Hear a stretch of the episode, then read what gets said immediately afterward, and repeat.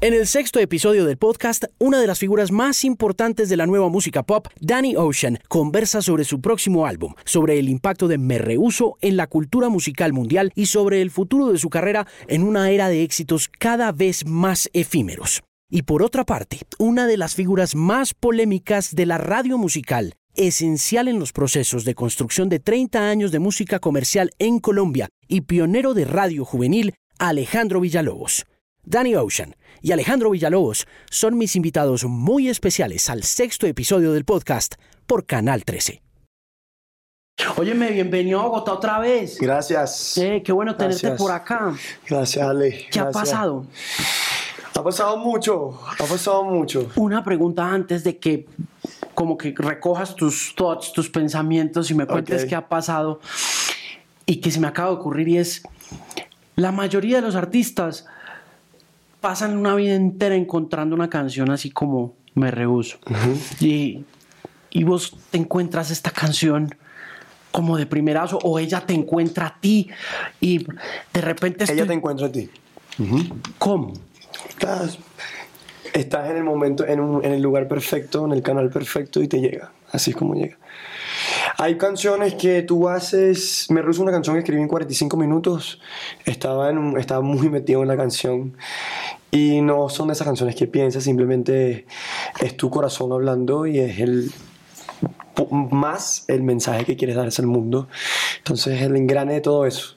Mm. Pero eso llega, eso definitivamente llega. ¿Qué pasa primero, la letra? ¿La música? ¿Qué, qué pasa Primero fue la producción, primero fue la pista. Yo había hecho la pista en Venezuela, me la había llevado este, para Miami y me llevé un par de pistas, dentro de esas estaba la pista de Me y para no molestar en casa de mi tía, yo llegué en casa de mi tía, para no molestar en casa de mi tía con, este, con la parte de producción como tal, que necesitamos monitores para, para canalizar eso, este, decidí siempre llevarme un par de pistas para simplemente escribir y, lanzar las vocales, y así fue como nació. Me Rehuso fue un, fue un regalo de San Valentín. Pero sí. Me ruso fue un regalo de San Valentín porque no tenía dinero para mandar unas flores a la, a la chica con que estaba en ese momento. Y, eh, y, cuando la estaba escribiendo me di cuenta de todo, de cómo, de cómo la mayoría de, los jóvenes venezolanos están pasando por la misma situación que yo pasé, que es dejar a alguien atrás. Sí. bueno, tú sabes, gente. Sí, sí. Eh, en términos de producción, ¿Qué haces con esa canción y cómo se produce un éxito hoy en día? Supongo que la pregunta tiene que ver con la forma como vemos muchos la música y como muchos están atados a un modo de hacer música del siglo XX donde, no sé, el virtuosismo está muy eh, concentrado como en instrumentos muy electroacústicos y esas cosas. ¿Eso es un computador el que te eh, da esas opciones? Yo hice, yo, yo mi relación es con mi computadora, sin duda, con la producción, porque mi, mi, mi estudio es al lado de mi cama. Entonces, este, para mí, eh, la libertad mía de hacer música, yo la consigo a través de un, de un ordenador, a través de, un, de una computadora, que me ayuda a ensamblar lo que yo tengo pensado en mi mente. Así es como nace. Honestamente, no hay ningún parámetro para la música. Creo que el músico que se ponga parámetros, este debe, debe sentirse un poquito enjaulado. Entonces, la manera en cómo hagas música, ya sea con una guitarra este, a nivel análoga, o lo hagas en una computadora, o lo hagas que lo grabes en un pedacito en tu teléfono y el pedazo del teléfono. Me rehuso en una maqueta. Es así, te lo digo. Fue grabado con un micrófono de 80 dólares, una interfase que vale 60 dólares. Este eres tú el que pone el detalle, no es la música eres tú, no es lo, las herramientas que tienes al lado, sino eres tú. Y tienes un disco entero cuando llegas a Me Reuso, tienes un montón de canciones ah, detrás de ella, cómo funciona la, digamos, en el siglo XX era como tan importante el disco, el concepto completo, pero hoy en día tú tienes una canción como Me Rehuso y Me Rehuso se toma el mundo entero y es como, bueno, quienes nos creamos en los 90 decimos, ¿y dónde está el disco entero? ¿Cómo funciona eso en, en, tu, en tu, mundo musical? Me rehuso siempre, aparte de ser un, de un disco, de, de, hecho es parte de mi disco 54 más 1 que sale ahorita la próxima semana, que empezamos a salir mañana, de hecho. Este, pero Me rehuso siempre fue parte de un, de un, de un álbum. No sé si te has fijado, Me Rehuso, Dembow y Vuelve, que son las tres canciones en español que tengo afuera, tienen una línea gráfica muy similar. Esta, esta línea... Eh, era, fue pensada desde un principio, es todo el ciclo de mi cuarto. Entonces mi álbum es mi cuarto. Hmm. ¿Esa primera canción llega a dónde? ¿Dónde, ¿Dónde, aparece primero? ¿YouTube, SoundCloud, eh, Spotify? ¿dónde, dónde la primera canción de que la, la que sale la que mañana. Me rehuso, ¿dónde aparece? Ah, me rehuso, ah, me rehuso fue en YouTube. Ah. En YouTube, sí. ¿En qué momento empieza a crecer? Crece en febrero de 2016. Se la regalé a, a como te dije, mi, este, a, la chica de, de, a que le iba a regalar el San Valentín y empezó por YouTube. Empezó yo, era una persona que estaba acostumbrada, acostumbrada no, era una persona que yo tenía 400 views en YouTube y ya me parecía increíble. O sea, me parecía, me parecía increíble el hecho de tener 400 views por mi cuenta, porque fueron subidos todos por mi cuenta. Y pasar una canción como Me Reduce cuando la publiqué, de repente en un mes fueron 1200 views, que para mí esos 1200 fueron increíbles. Y como fue, cuando fue ganando auge, este los números iban creciendo. Me acuerdo, yo tenía un, yo tenía un video antes de haber publicado el, el video de las florcitas que está en YouTube. Y, y ese, video, ese video llegó de repente como en tres días a 11.000 views que, que, bueno, para mí en ese momento eran, eran grandes, pues. mm. eran muchísimo. Juan, ¿tenías contacto con la industria de la música en aquel momento cuando llegaste a Miami? ¿Conocías a alguien o no? En, yo llegué fue porque, o sea, conocí a mi manager en, en Miami eh, y a través de él lo conocí a través de una persona que se llama Francisco Granados este, que fue un locutor en Venezuela, al que yo lo tuiteé. Yo lo tuiteaba él una vez al día por tres meses antes de entrar a clase en la universidad. Y después de tres meses me, me, me leyó, me invitó al programa. Yo tenía, un, yo tenía un proyecto antes en Venezuela, yo tenía un EP que se llamaba Paracaídas en, en Venezuela.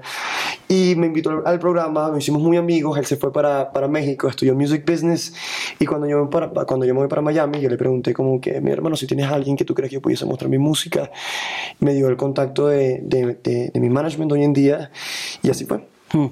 En Miami, eh, ¿fue fácil el camino para ese grupo de canciones, para esas primeras canciones o cuánto tiempo tomó?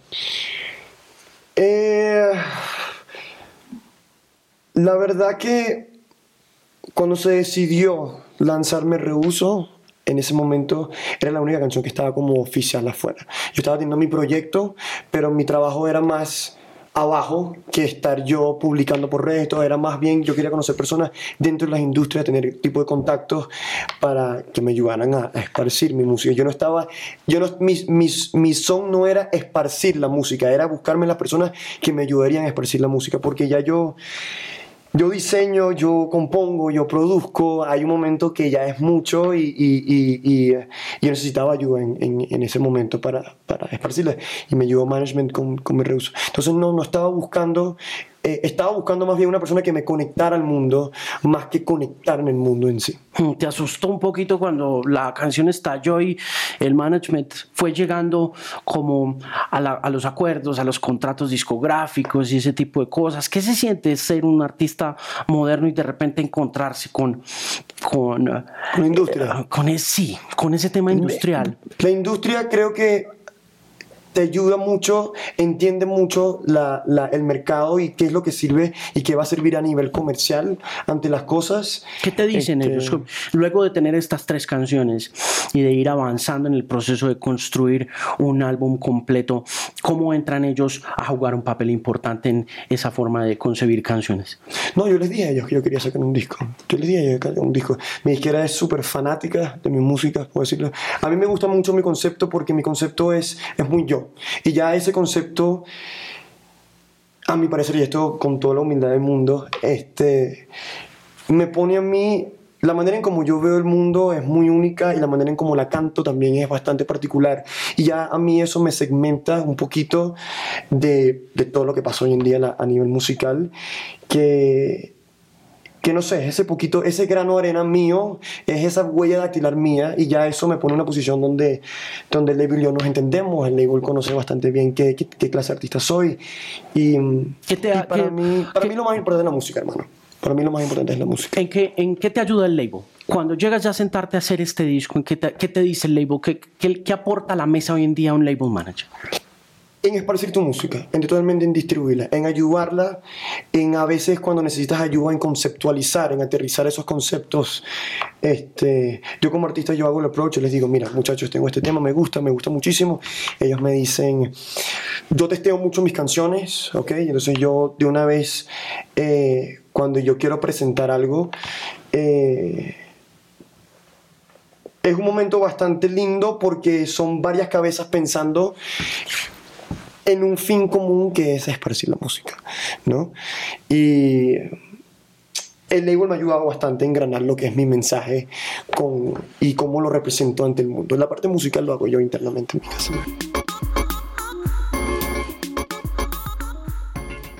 Las primeras canciones aparecen en tu, en tu casa y el resto de las canciones se van haciendo en un estudio más grande. No, no, yo no, no puedo. Eh, lo he intentado y lo he hecho, sí me salen, pero lo más rico es estar en tu intimidad contigo mismo. Sí. Y para mí esa vibra me lo da ese, esa mesita al lado de mi cama. Cuando vienes a Bogotá, te encuentras con otros músicos, conoces a otra gente, trabajas en colaboración, haces alguna cosa eh, colaborativa. No, yo me siento mucho con músicos que a mí de verdad me gusten mucho, ¿no? Entonces, este, no he hecho porque la verdad los viajes que he hecho aquí para, para acá, para Colombia, el primero fue para visitar, el segundo fue para ensayar y el tercero para promocional.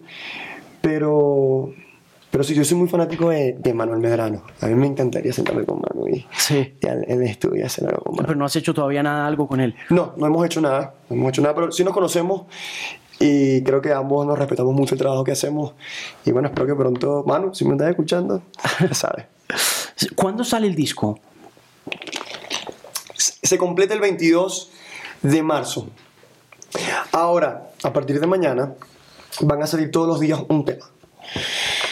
Entonces, la filosofía es, como yo hice el diseño gráfico también atrás del álbum, este, cada canción tiene su propia portada y cada portada forma, todas las portadas forman una sola portada del álbum, que es 54 más. Entonces, todos los días estará saliendo una canción nueva. ¿Cuántas canciones tiene el, el disco? Tiene 13, canciones. Uh -huh. ¿Y ese rollout dónde lo vas a hacer? ¿Ese, ¿Dónde comienza ese rollout? ¿O es un rollout completo que lo pones en YouTube, lo pones en, en Instagram? ¿Cómo va a funcionar? No, es, las canciones salen en todas las plataformas. Hmm. Salen en todas las plataformas. Y este, yo les digo, epa, hoy salió una canción nueva, hoy salió otra canción nueva, hoy salió otra canción nueva y así vamos.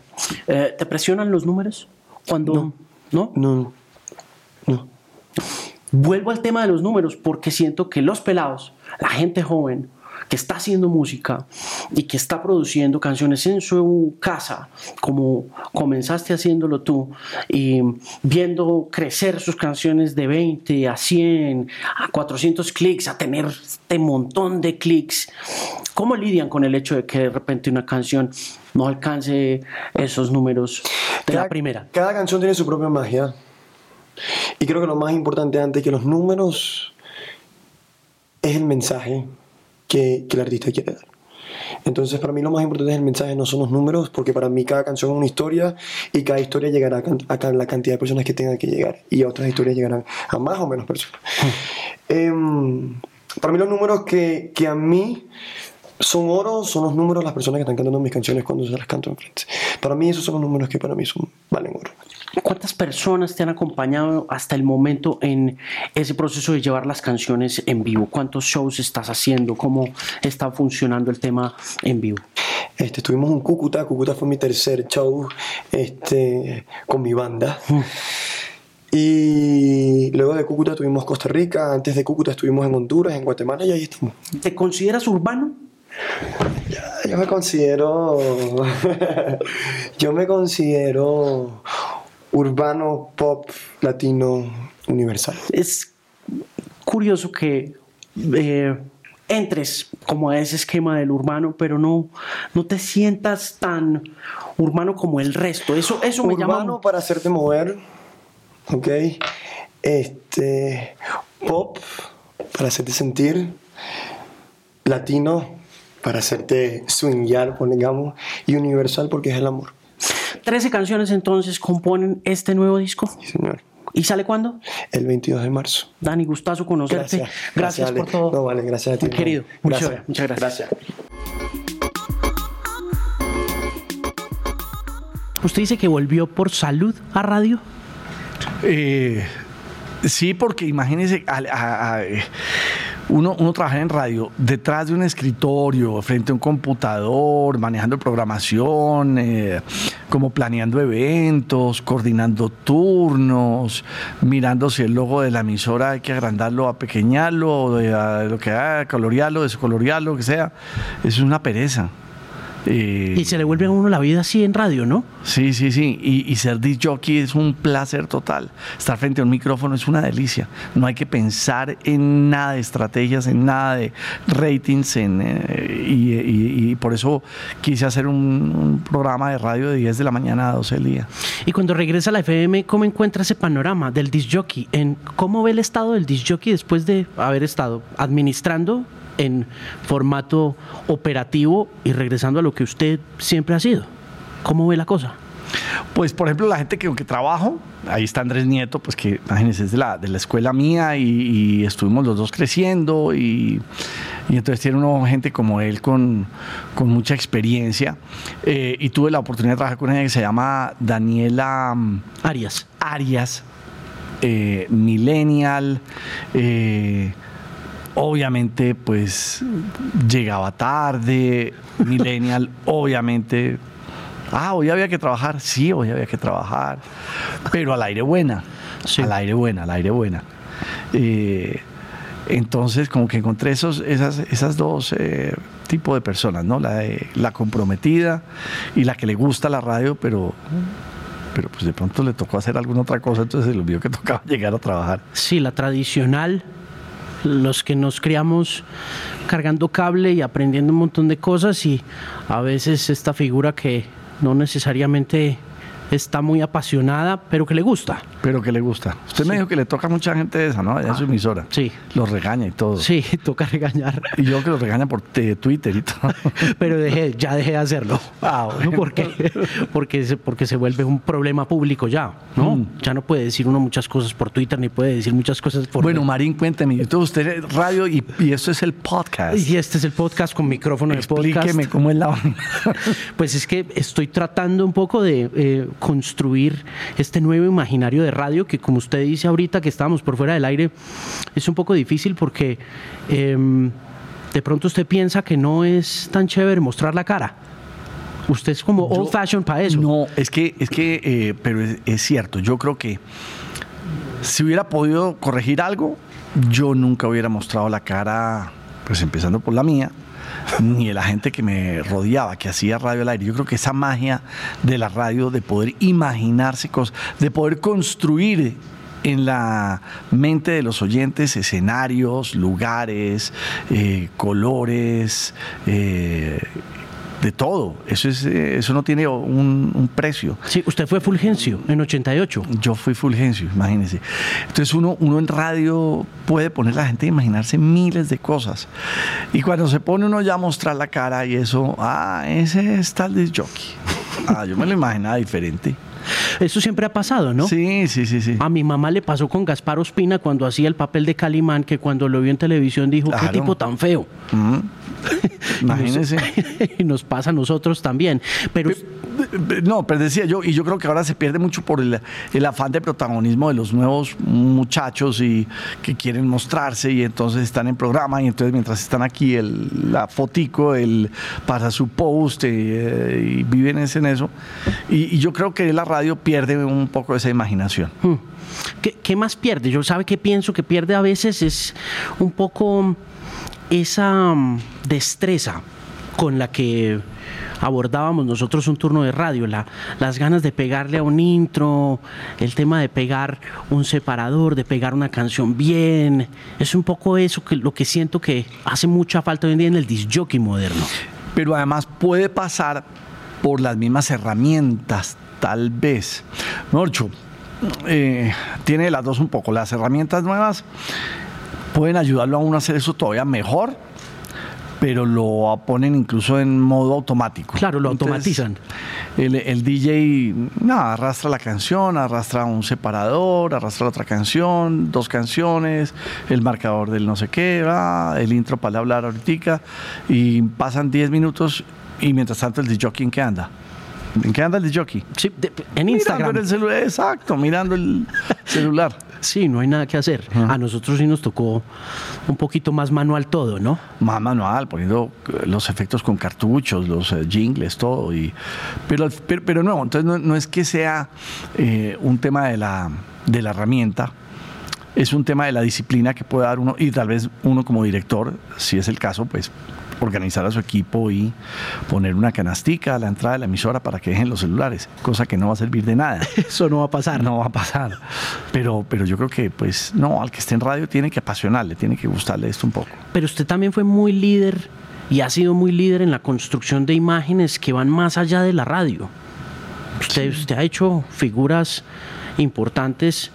Eh, desde, recuerdo yo la imagen de la Mega con Patricia con Patricia Vázquez. Con, Patricia Vázquez, que era el ángel este plateado, y que uno pues, eh, se moría de amor por ella. Pero, pero sí, porque ahí digamos que en su momento quisimos como pues yo no, no, no diría como innovar, pero sí como salirnos del, de la caja y, y, sacar la radio precisamente y, explorar otras eh, posibilidades en televisión.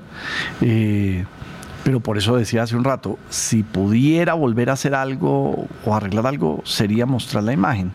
Eh, yo me acuerdo que en, ese, en, un programa tenía de televisión que se llama Los Ángeles de la Mega, las tres presentadoras, ninguna era DJ, eran... Natalia París.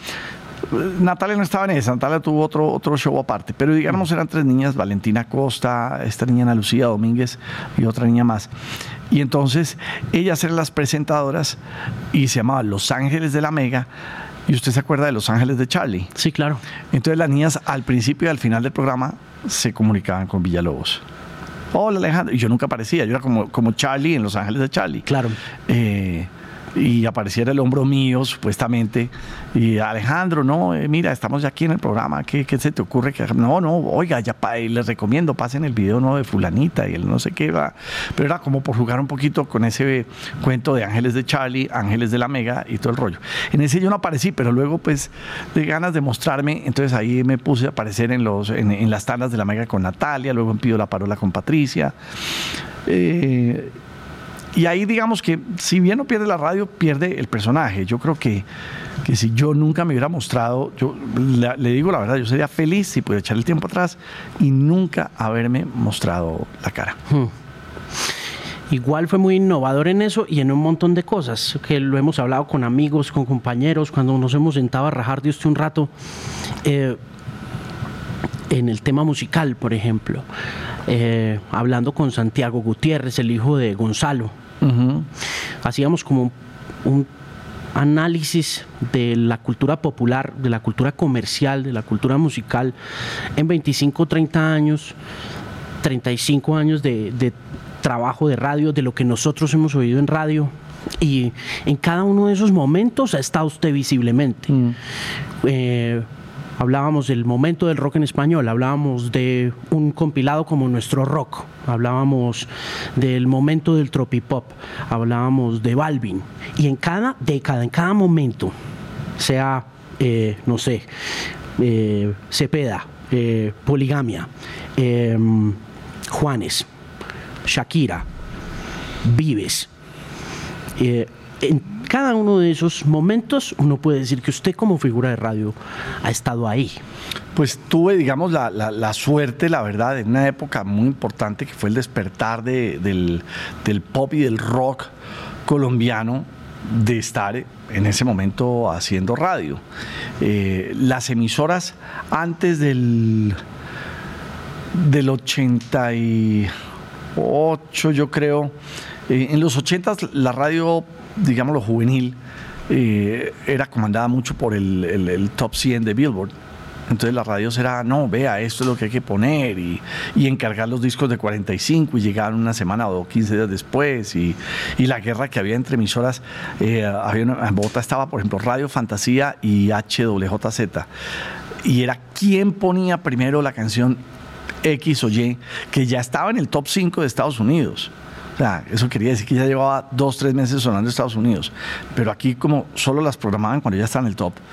y encargue la canción y mientras llegaba y apenas no eso ni la oían, llegó tal, póngala, ta, de una vez. Eh, pero quería decir que estaba muy comandada por, por la música de afuera.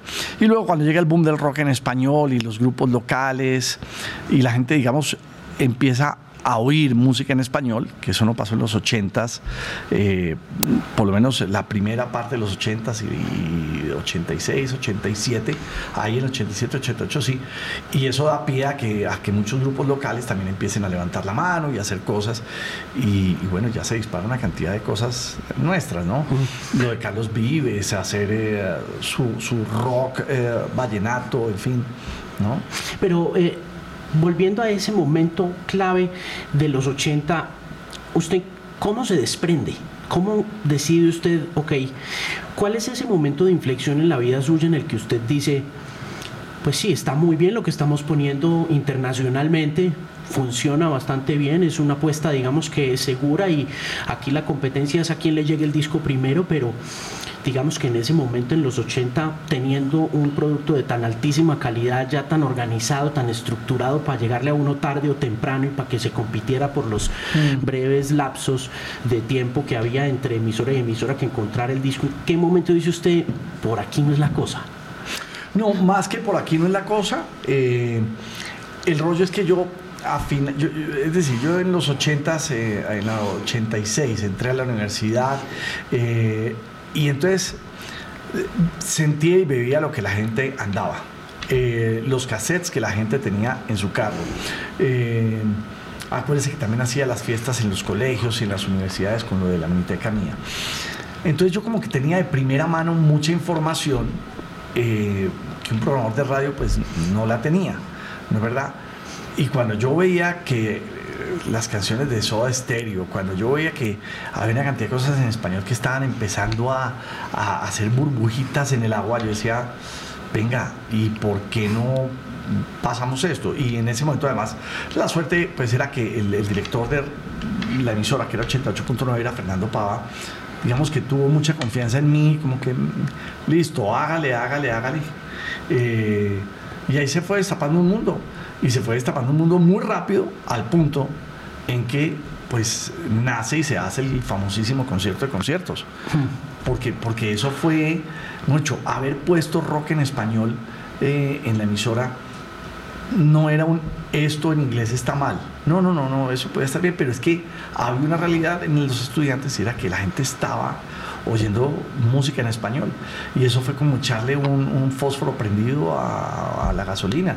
Y se prendió rapidísimo. Y, lo digo, en el 88 ya se hizo el concierto de conciertos y bueno, 50 mil personas allá metidas. ¿Usted estuvo en los Estados Unidos? ¿Usted hizo algún intercambio? Sí. Yo estuve en el 83 y 84 en Estados Unidos. En el 83 y 84. Y fue ahí donde tuvo la idea de, hacer las, las minitecas? No, eso fue mucho antes. Yo empecé en el 81 con la miniteca, bueno, mucho antes, fueron dos, tres años antes, ¿no? Pero en el 79 yo tenía un amigo que tenía una miniteca y yo era el que arreglaba los cables y cargaba las maletas y todo el, el, cuento. Y en Estados Unidos, allá me voy y de intercambio. Y toda la música que yo oía acá, eh, los artistas anglo además, que uno veía como que, no, o sea, como que son súper estrellas, como que esa es una música de otro planeta. Cuando yo voy a Estados Unidos a, a, a terminar el colegio, me doy cuenta que John Cougar y toda esa música era la música popular, era la música de los estudiantes, o sea, no era... Yo, yo veía eso diferente, yo decía, esto es de la gente, esto de verdad lo tienen en la sangre. Por eso tal vez cuando vuelvo a Colombia y empiezo a sentir en la universidad que la gente anda oyendo rock en español, lo que sentí, lo que dije fue, esto es lo que yo viví en Estados Unidos. Ahora, te, pero nosotros tenemos nuestro cuento. O sea, no hay que oír música en inglés para... Esto es. Y lo, compré así y así lo pusimos en radio y así se, se regó. ¿Qué fueron las primeras cosas que puso? Soda Stereo, eh, compañía limitada, eh, y pasaporte, pero de las primeras cosas esas. Mire, de lo primero, ¿sabe qué fue? una artista del Italo Dance que se llama Rose y tiene una canción que se llamaba Búscame. Y esa canción la ponían en una discoteca que se llamaba Keops. y yo veía a la gente que se encartaba con Búscame, cambiaré de canal, búscame. Y conseguí y la ponía en radio. Y esa incluso creo que fue antes de haber puesto Soda Stereo o algo así. Había, pero ya empezaba uno a sentir cositas en español, incluso en producciones anglo. Había una que se llamaba Diamond Girl, la chica de diamante. Y el Diamond Girl, eh, que era un grupo de Miami, el corito era en español pero esto era antes del boom del rock en español, pero uno sentía, aquí, aquí está pasando algo. O sea, cada vez que en alguna canción hay alguna cosita en español, alguna canción hay algo en español, la gente como que reaccionaba, ¿no? Mm. Y bueno, no, no. De ahí para adelante, ¿no? El, boom en español y, llegó. ¿Cada cierto tiempo entonces la música latina hace ese burbujeo? ¿Mundialmente o no? No, yo creo que, a ver, yo creo que primero tocaba una, como, como un, un, tema que era que los jóvenes encontraron una identidad en sus propios artistas, ya fueran argentinos, mexicanos, colombianos. O sea, dejar de andar consumiendo lo de afuera. Lo de afuera, o sea, el anglo. Eh, y saber que también se podía cantar y mover la cabeza con canciones en español. Que eso no, no, había pasado hasta donde yo recuerdo, tal vez en los 70 algunos movimientos, pero creo que no, no, era lo mismo. Eh, y y luego ya eso se empezó a fusionar con el pop en español, incluso con lo romántico. Eh, Laura Pausini, por decir algo, terminó siendo aceptada entre los jóvenes, porque ¿qué pasó? Había grupos como Maná, que eran de pelo largo, rockeros, pero de pronto cantaban Vivir sin aire, que era una balada. Entonces, como que todo eso permitía y licenciaba a, canciones hasta de Ricardo Montaner, que podía ser, eh, venía de la plancha y terminó metiéndose entre los estudiantes universitarios, ¿no? Eh, y yo creo que desde entonces la música en español ya se quedó, o sea, nunca ha salido. Eh, ha podido tener, eh, yo creo que hace unos cinco años de pronto un momento que, como decía un amigo, era on cool cantar en español. Hmm. Y el anglo pudo haberse puesto de moda, sobre todo en Bogotá, gracias a usted, con, con su emisora en la X, como pusieron de moda el anglo. bueno, y el tema de las redes y Sí, y Napster y streaming, todo. Todo ese cuento, entonces como que otra vez el boom. Pero en español, digamos, no desaparece, pero es que luego, pero es que de pronto venía empujando, empujando el reggaetón y la música urbana en español. Y pues imagínense. ¿En qué momento se encuentra usted el reggaetón? Yo encuentro el reggaetón, eh, yo creo que fue en Pereira, eh, en las salidas que hacíamos con la emisora, eh, con, la Mega nos íbamos a ciudades y estábamos en Pereira, estaba una que se llamaba Pobre Diabla y, y esto de Ivy Queen y todo ese rollo hace unos 12, 15 años. Y aunque nosotros poníamos cositas como que vea que eso había un cuento poderoso en Manizales, me acuerdo, me acuerdo perfectamente en Manizales, eh, el poder de esa música entre los estudiantes y, la gente adulta. Y dijimos, no, esto acá hay un cuento. Y, fue ya mezclar ese con, música que poníamos con rock, con Blink 182, entonces como que sonaba raro, como que, hijo, pucha, ¿y esto cómo vamos a hacer? Y en un momento me llegué a enredar, como que esto cómo se come, ¿no? A mí me echaron un cuento. Que puede ser lo que está pasando ahorita en Estados Unidos, que mucha gente de radio incluso está loca sin saber qué hacer con el cuento del reggaetón. Hmm. O sea, Alejandro Sanz acaba de sacar una canción con un reggaetonero, Alejandro Sanz, ¿no? Sí. Porque Fonsi fue otra cosa. Con Nicky Jam, Con Nicky Jam, imagínense. Pero eso ya, no es como una medida desesperada. Sí, no, no, sé. Yo hace poco yo le decía a alguien, mire, para mí ver que, que personajes así hagan reggaetones como, como si en la época, cuando estábamos comenzando otro radio, ver a Yuri queriendo cantar rock. Sí, o era Gustavo Cerati cantando una salsa porque estuviera de moda. Sí, sí, sí.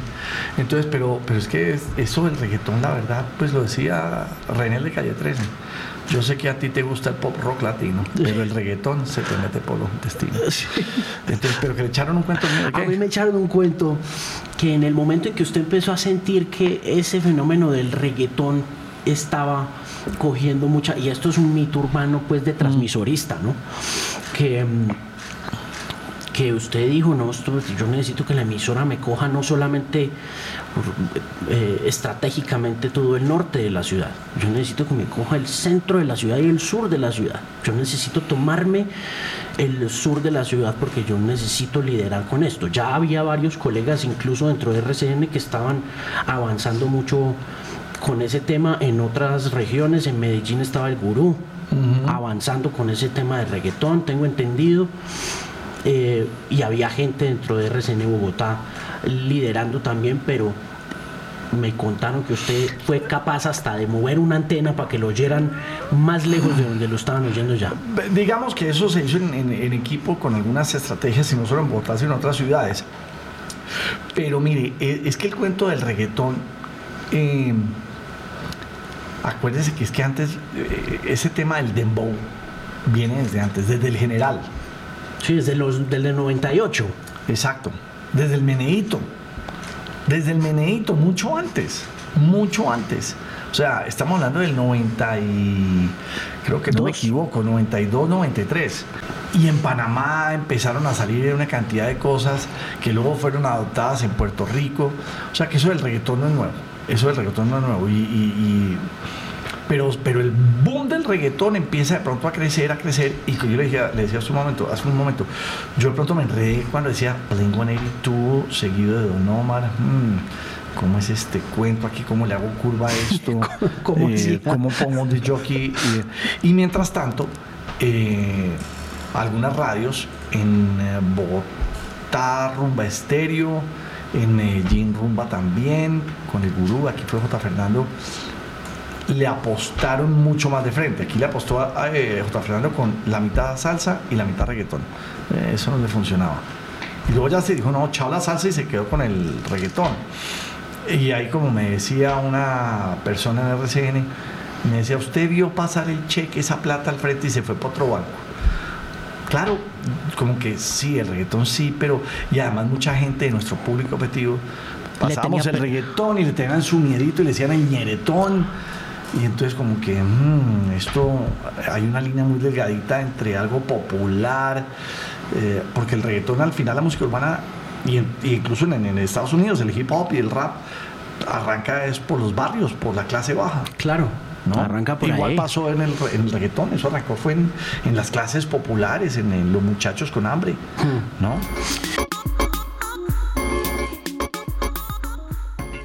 Cuando se encuentra usted un artista ¿qué le ve para apoyarlo? Por ejemplo, Balvin, en el caso de Balvin. Siempre, siempre como que me he dejado eh, guiar mucho por, por mi instinto, por, por algo que me mueva como que, hey, que nota esto. Yo creo que hoy día es muy diferente, hoy día ya no lo hago. Hoy día ya la radio, no, antes digamos la radio podía lanzar éxitos. Yo creo que la radio ya hoy no lanza éxitos. Los éxitos los lanzan los propios artistas en sus redes, ¿no es verdad? Eh, ya que se vuelva de éxito o no es otra cosa. De todo modo, me, me mucho a la gente, la reacción de la gente. Esa para mí ha sido siempre que a mí me guste, pues chévere, pero, pero ver la reacción de la gente. Y fue lo que me pasó con Balvin, que usted me preguntaba. Yo a Balvin tuve la oportunidad de verlo en Medellín en un concierto de la Mega, porque yo había pedido que, que, que el concierto que íbamos a hacer de nuestra tierra en Medellín me escogieran unos artistas locales allá. Y entre los locales estaba J Balvin me acuerdo yo, ¿JJ qué? ¿J Balin? No, Balin, ese. Pues. Y yo sí hacía la programación, yo decía qué artista habría, quién iba de segundo, tercero, y a los entre comillas fuertes los dejaba pues para el final. Balvin tal vez fue el segundo o el tercero. O sea, fue de día. Y cuando yo veo Balvin que sale, y además sale con un acto eh, muy reggaetonero con las eh, sirenas, ¿no? El, uh, uh, ah, y toda la cosa. Y salen unos tipos como con patines y un baúl también con rueditas y le daban vueltas al baúl y no sé qué. Y ese era como el show de opening del, espectáculo de él. De pronto en el baúl y sale este tipo con una capucha y se la quita y ese era Jane Balvin. Y yo decía, pues este pues de mago. Ah, sí. Yo dije, no, perverso. Y, pero de pronto el tipo coge el micrófono y empieza qué sé yo, en ese momento, yo, yo en ese instante estaba un poco alejado de la radio acá en porque me, dedicaba, me, dedicaba a la FM. pero hacía los conciertos. Y entonces me acuerdo que Balvin cogía el micrófono y cantaba cualquier cosa. Por la calle, yo voy cuando, y estiraba el micrófono y todo el estadio. La, la, la, la, yo, y cogía otra. Na, na, na, y le estira el micrófono y la gente. Y yo me acuerdo que a, la persona que yo tenía al lado, que era de la Mega de Medellín, le dije: Venga, esas son canciones, ¿quién? ¿De Don Omar? ¿De, de quién? No, son de él. Yo, ¿qué?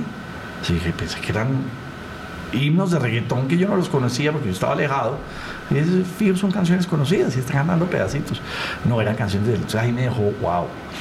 Y luego volví a Bogotá y estaba otra vez manejando yo la Mega Bogotá. Y ahí en, en algún evento de un colegio me llaman a decirme, oiga, es que estábamos en esto y estaba una tarima para Don Teto, cantó Don Teto y eran 50 personas ahí. Se subió Balvin y se llenó. Yo dije, Balvin, ese es el de Medellín. Y dije, no hay nada que hacer. Ah, de frente con el reggaetón. Y ahí me fui de frente con el reggaetón, invité a Balvin, lo llamé, me lo pasaron, el tipo, oiga, de verdad, qué nota, que le guste, no sé qué. Fue a la emisora, hasta dije que le dije, venga, lo voy a contratar de disc. Y él, sí, sí, sí, sí. Y al otro día, no, pues déjame, miramos. Claro, como que ya le cayó en cuenta que yo no puedo trabajar de jockey en emisora. Eh, y así fue que, que- que no lo impulsé, eh, ni, ni- así me di cuenta que existía. ¿no? Y así le robé yo y le chupé rueda para que la emisora tuviera sintonía. ¿Usted siempre se ha considerado un poco un ladrón de talento? Totalmente, totalmente, siempre, siempre. Yo, y no lo digo por, por hacerle un cumplido a un artista ni si- o a un compañero de disc jockey, nunca lo hago por cumplir, lo digo de verdad. Cuando yo pongo a alguien y le empiezo a sonar y todo es porque le sirve a la emisora, no porque yo le esté haciendo el favor al artista, no me faltaba. Ni siquiera desde el principio. Ni desde- siquiera. O sea, desde Ni que... a Shakira. Yo a Shakira la ponía, era porque yo veía que le producía algo a la gente con, con las canciones de ella. Yo sabía que algo estaba pasando. ¿Cómo se desconecta de la pasión de la música para poder hacer eso? No, estando conectado, si estuviera desconectado no lo lograba hacer. Tengo que estar conectado. Si no, no hay forma. ¿Con Vives le pasó lo mismo? Con Vives me pasó incluso antes de sacar las, eh, los clásicos de la provincia. Si no tenía la de la novela, la de Escalona. Escalona. ¿Usted dónde estaba en ese momento? No, yo era disc jockey, hacía fiestas con la miniteca y yo me acuerdo que iba a las fiestas de las niñas del femenino, del gimnasio femenino, muy elegantes, muy, y sus amigos del moderno y del campestre, y eran felices cantando esos vallenatos de Carlos Vives y yo decía, ¿vallenatos? ¿Qué? Y fue lo primero, la primera vez que yo vi a jóvenes de una música que también era popular, calando y metiéndose entre estudiantes De clase alta. de clase alta. Ah, Hay que decirlo así de claro, sí, de clase alta. Y luego ya saca clásicos de la provincia y eso ya es de entrada un hit enorme. Y ahí hay una anécdota muy grande porque cuando él saca eso, él, ese es un álbum que lo firma con Sonolux. Y Sonolux tiene RCN y todo el tema. Y usted estaba en Y yo Caracol. trabajaba en Caracol, en Radioactiva. ¿Y, él, ¿Y les tenían prohibido? Y no, llega Carlos Vives a presentar su. Ah, y yo llevaba una semana poniendo la canción de La Gota Fría, que rompía, pues mucho, ahí sí era Def Leppard, La Gota Fría y cualquier otra cosa. Pero yo se sentía, se sentía pues que la gente decía, no puede ser, esa canción es lo máximo y la ponen en radioactiva. Y entonces eh, llega Vives a presentar su álbum a las 7 de la mañana y me acuerdo que a Tito le tocó un tema dificilísimo porque le dijeron, no puede entrevistar a Carlos Vives. Tito López era director de emisoras. Era el director de, de Del Caracol. Yo creo, no sé si era Reactiva Bogotá o Nacional, pero, pero le tocó era el que, el que hacía la locomotora con nosotros. Y Carlos, me muero de la pena, no, no te puedo entrevistar. Y Vives pensaba que era joda, que era mamá de gallo. Por No política No, no, no. empresarial, por Sí, sí, hay una vaina y no. En fin, porque él había grabado Escalona con Caracol eh, y un tema que no firmó finalmente contrato con, con Caracol, sino con el, eh, la organización del Grupo Ardila, en fin. Y eso hay unos celos y una vaina de egos. Y entonces Vives no lo podía creer y terminó con Julio Sánchez en Viva FM y Julio, que no lo pueden entrevistar, venga para acá. Y se lo quedó todo el programa a él porque Julio era muy amigo de Carlos, pero Carlos creo que estuvo las dos horas en el programa de Julio, pero todo el tiempo con la cabeza pensando, o sea, no me dejaron entrar a Radioactiva, o sea, no lo podía creer. Y luego sé que bajó con Julio donde Ricardo Alarcón y todo. Oiga, venga, ¿qué, es lo que pasó acá? No, es que mira, es que. ah, ah, ah, esas vainas ahí. Pero esa anécdota de, de Carlos Vives. ¿Y usted habló con él o no pudo al fin? No, no, no, pues qué hubo, qué más, pero como que, ven, ¿qué hago yo? O sea, yo no era director, ni éramos los chiquitos, pues a Tito le tocó poner la cara. Pero eso fue hartísimo. y después, Sin embargo, nos firmó la bandera que firmaban los, todos los artistas. ¿usted estuvo en Tropicana también? Ah, estuve en Tropicana muy poquito tiempo. Muy poquito tiempo. ¿Por qué? Porque me llamaron de RCN. Ah. Porque yo estaba en, en Radioactiva. eh, ah, yo estaba en Radioactiva cuando ahí se desarma el equipo. Porque Radioactiva era Top. el top. Y ahí se desarma el equipo. ¿Quién estaba en ese equipo en Radioactiva? Gabriel, Papuchis, Memorosco. ah, No, pues bueno, la, Tito y yo. la era No me dorada. acuerdo cuál era. Eh, Andrés Nieto. Pero Fernando Pava, que había sido en algún momento el top, él se fue para abajo y estuvo como cinco años desaparecido. Hacía cosas, pero no pasaba nada con 88. Y entonces, en el 95, creo, llama a Gabriel, a Papuchis y a Memo y se los lleva. Lo que pasa es que Pava era muy, eh, eran muy conservadores eh, con los sueldos y eso. Y no es que Caracol fueran extremadamente generosos, pero, pero la verdad súper era la mentalidad de que no, no, no, jockey se le paga dos pesos, punto.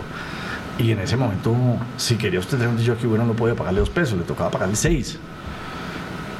Y Pava en esa época dijo, ¿sabes qué? Me mamé de haber sido el número uno y ya, y llevar cinco años desaparecido.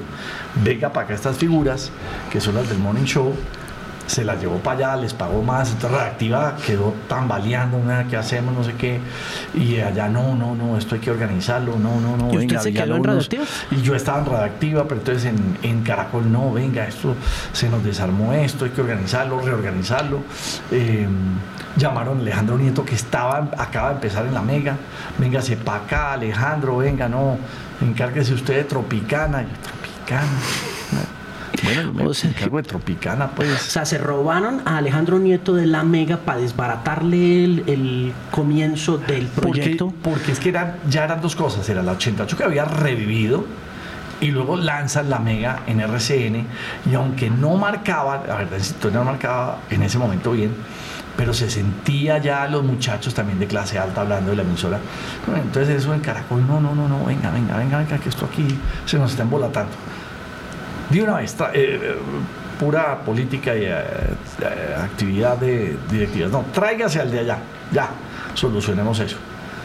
Eh, y luego yo pasé a la Tropicana y como Alejandro se lo llevan de, De la de Mega. la Mega para allá, en la Mega dicen, venga, los para acá. ¿Cuánto tiempo estuvo en Tropicana? ¿Qué aprendió? Yo creo que estuve no mucho, ¿sabe? Como, no, como cuatro meses nomás.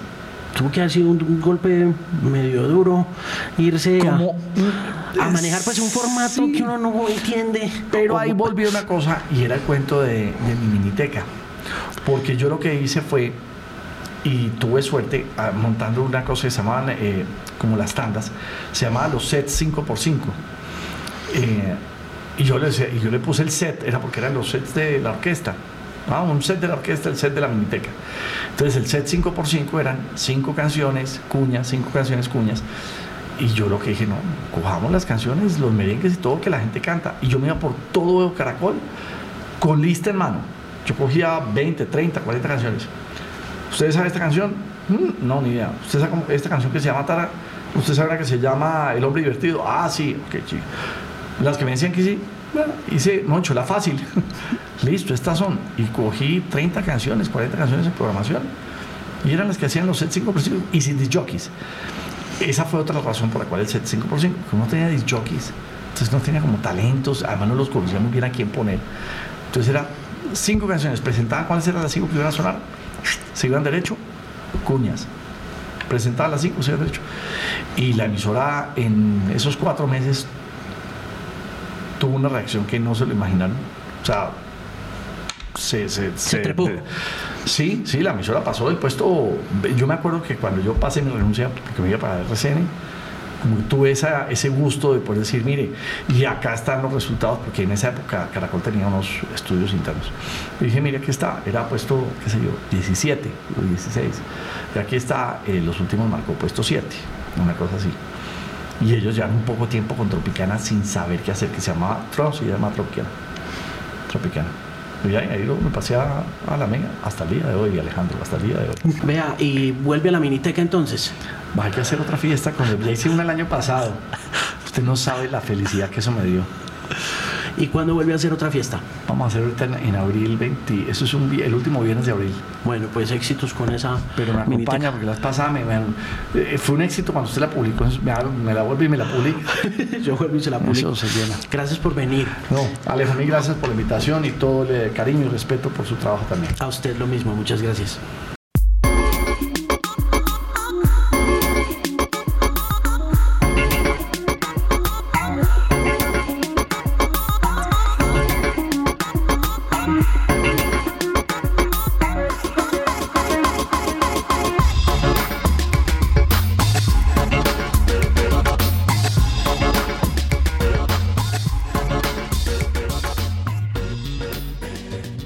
Este programa fue financiado a través de los recursos del Fondo para el Desarrollo de la Televisión y los Contenidos de la Autoridad Nacional de Televisión.